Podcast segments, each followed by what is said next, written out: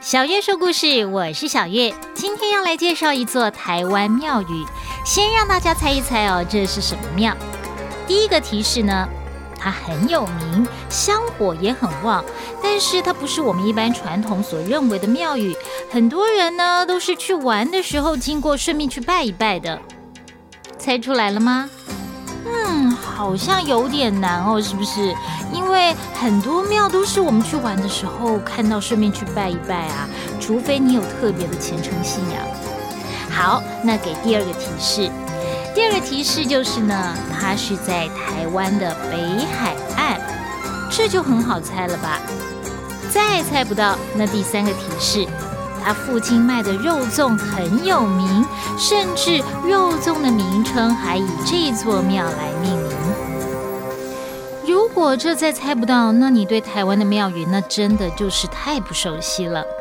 没错，今天要讲的就是位在台湾北海岸石门的十八王公庙。奇怪了，台湾有那么多庙，为什么要讲十八王公庙呢？可能是因为我自己个人的情感吧。我小时候呢，那是台湾经济起飞、家庭及工厂的年代。那时候的人呢，都非常努力的工作，没有什么放假要出去玩的这种事。放假就是在家做家庭代工，要玩跟同学邻居到附近爬爬书、田里抓抓蝌蚪也就够了。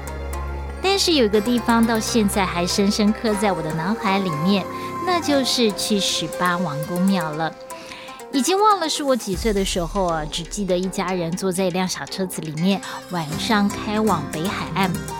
还没到十八王公庙，就看到整排路灯火通明，塞车塞得不得了。为什么要来这里呢？不是为了拜庙，而是为了买十八王公的肉粽。拜庙反而成了要顺带做的事情。只记得那间庙很小，灯光也不明亮，还要下到地下室去。看到一个种，说是拜一条狗的，绕了一圈之后，也就上来坐上车回家了。小时候的我，对于大老远跑到北海岸来看一座小庙，并不觉得无聊，因为有吃的，反而觉得像是去逛夜市一样。后来长大以后才知道啊，那是十八王公庙，也去探究一下十八王公庙的由来。但是呢，也没有再去拜过了。只是有几次经过石门，发现，哎，十八王公庙怎么变成了一间大庙了？网络查找了之后才知道，原来是后来新建的庙。所以今天讲十八王公庙的故事哦，等于是在讲我的回忆。先来讲十八王公庙的起源。十八王公庙拜的是十七个人和一条狗。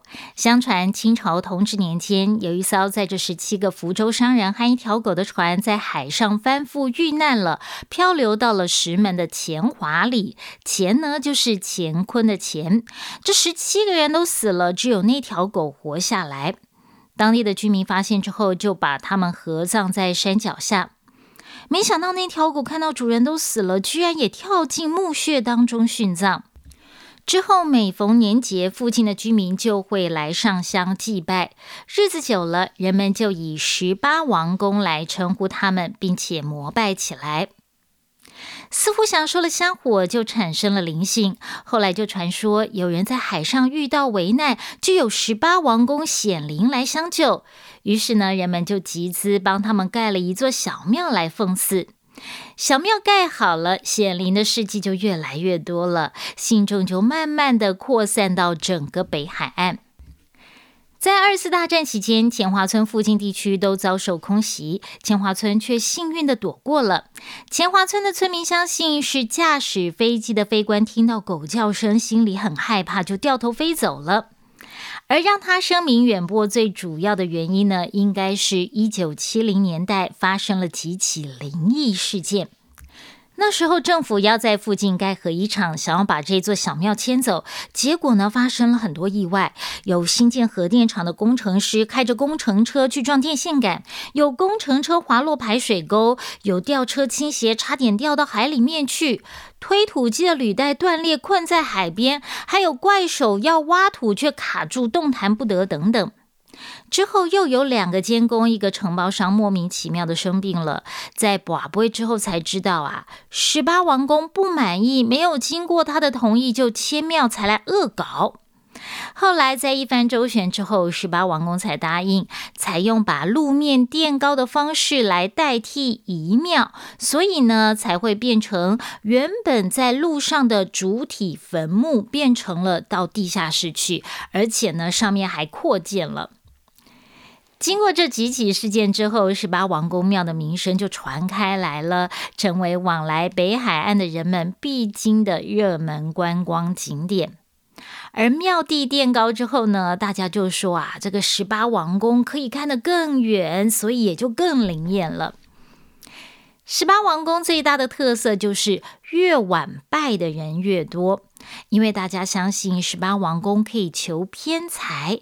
既然是要求偏财，那就不能光天化日的来啊，所以只好晚上来。一到晚上啊，就会看到有许多在酒店上班的女子拿着红布摸殿前忠犬的铜像，祈求能够身体健康、感情顺遂、事业顺利等等。也有很多的黑道兄弟来祭拜。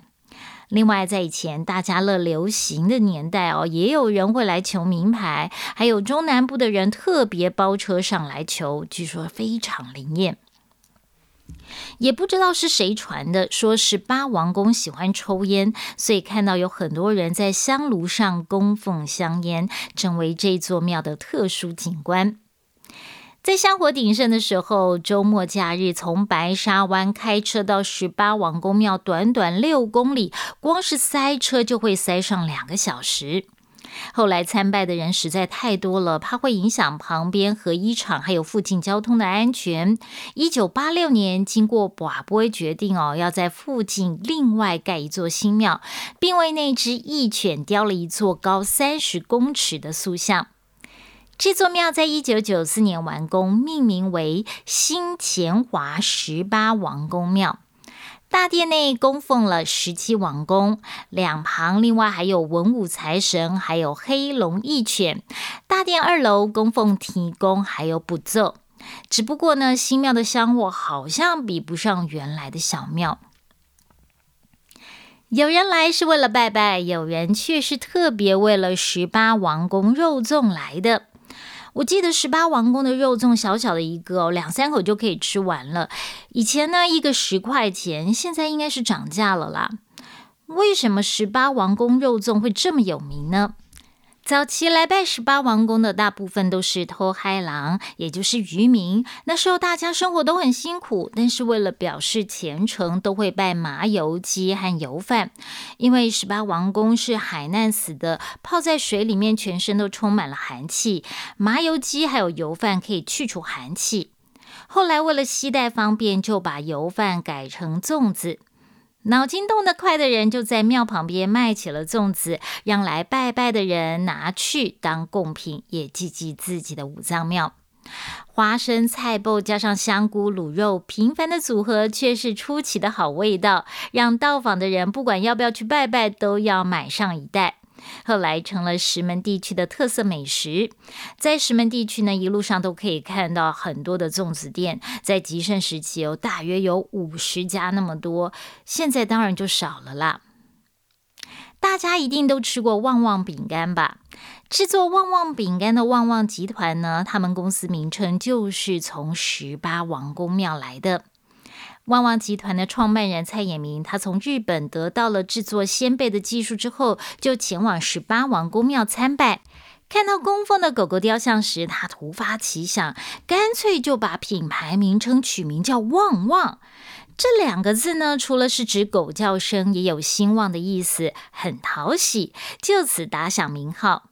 平常要吃旺旺，拜拜要旺旺，逢年过节也要旺旺。我和我家小孩也很喜欢吃旺旺，尤其呢是最简单的那一款，经济又实惠，咸咸甜甜的，很好吃。我们这一集没有置入哦，当然有厂商听到了想要支持我，我也非常欢迎。其实呢，全台湾拜狗狗的庙不止只有十八王公庙，像是嘉义市东区的忠义十九公庙，就是祭祀十八个人和一条狗。清朝时期，台湾有三大民变，分别是戴朝春事件、朱一贵事件，还有林爽文事件。这个在国中小的历史课本上面都有详细的情形呢，有机会再跟大家说。其中，林爽文事件是台湾天地会领袖林爽文发动的一场抗清行动。天地会是什么组织呢？在之前呃广泽尊王那一集我们就说过了，这里就不再多说了。有兴趣的朋友可以去听听那一集。而清朝为了扫荡民变，就派了大批的清军跨海来台，当然也征召了当地的人民加入。有十八个支援清军的嘉义县民在战斗中被林爽文军围困战死。一条狗带救兵要来救主人，结果发现太迟了，就当场撞头自尽。后来人们就把这十八个人和这条狗合葬在一起，盖了忠义十九公庙。台中大理也有一个七将军庙，祭祀六名对抗原住民的清军和一条狗。狗狗的鼻子很灵敏，所以这间庙呢也以寻找失物出名。当地警察侦办失窃案件也会来拜七将军。就有一名警察说，他还是菜鸟的时候，特地到庙里面来拜拜。三天之后啊，竟然鬼使神差的让他查获了赃车，还破获了窃盗集团，让他的业绩增加了不少。二零零一年，桃之台风，台中有一对母女被水冲走，救难人员呢找了很久都找不到，后来来拜戚将军，很快的就找到这对母女的遗体。有人说戚将军喜欢看戏，所以只要找到贵重失物的人都会演戏来酬神。当地的人就说，以前庙前面呐，几乎每天都有戏可以看。讲了三个关于奉祀狗狗的庙的故事，你有没有发现这些庙呢都跟意外死亡的人有关？我们在路边常常会看到一些小庙哦，没有庙门，也没有门神守护，而是挂上红布，写着“有求必应”。这些小庙因为各地的习惯不同，会有不同的名称，像是有应公啊、万应公、万善爷、大众爷等等。这些都是无主孤魂，也就是所谓的好兄弟。而庙宇的名称也多是在称呼后面加上庙，例如有因公庙、大众爷庙等等。这些好兄弟都是从哪里来的呢？台湾早期，也就是我们之前说的唐山过台湾的时代，台湾各地械斗频繁。除了有原住民和汉人会发生冲突以外，福建漳州、泉州还有客家人之间也会为了争夺水源呐、土地、生活空间或是文化冲突等等纷争不断。因为这个纷争呢是攸关整个群体生活的，你争到了土地，你生活就会过得比较好。所以呢，很多人都拿命去拼搏，造成了许多伤亡。在中国人的传统观念里面，认为死者需要祭祀才可以得到安息，要不然呢就会变成厉鬼来报复。可是械斗的时候，大家打成一团，各个族群的尸首混在一起，有的没有办法辨识，有的是没有亲属来收尸，那怎么办呢？最后只好把他们合葬在一起，建庙祭祀，这才有了散布在各地的有印公庙。像新北市土城的大蒙公庙，就祭拜了两批不同时期的好兄弟，一个是林爽文事件，一个是张全还有原住民汉族械斗的死者。对当地的居民而言，大蒙公不只是好兄弟，更是英勇牺牲的先民。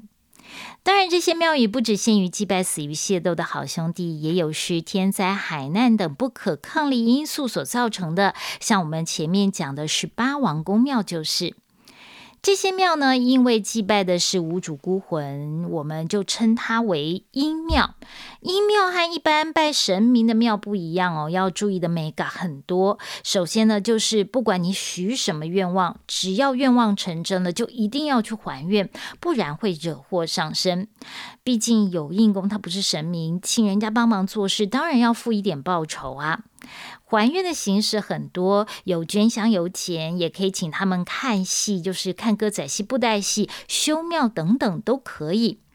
另外，你如果是要求赌博啊，或是横财相关的事情，那就要在太阳下山以后。就像我们前面说的，在六合彩还有大家乐盛行的年代，很多人都是晚上去求名牌的。你一定听过长辈们说，路边的阴庙不要乱拜。其实阴庙不像我们想象中的可怕，毕竟建立阴庙的初衷是让这些无主孤魂有一个可以安身接受香火祭祀的地方，相信他们也会保佑地方安宁的。好了，这就是我们今天的故事。如果你有想听的故事，或是喜欢我说的故事，欢迎留言告诉我，也请把我的频道分享给更多人知道。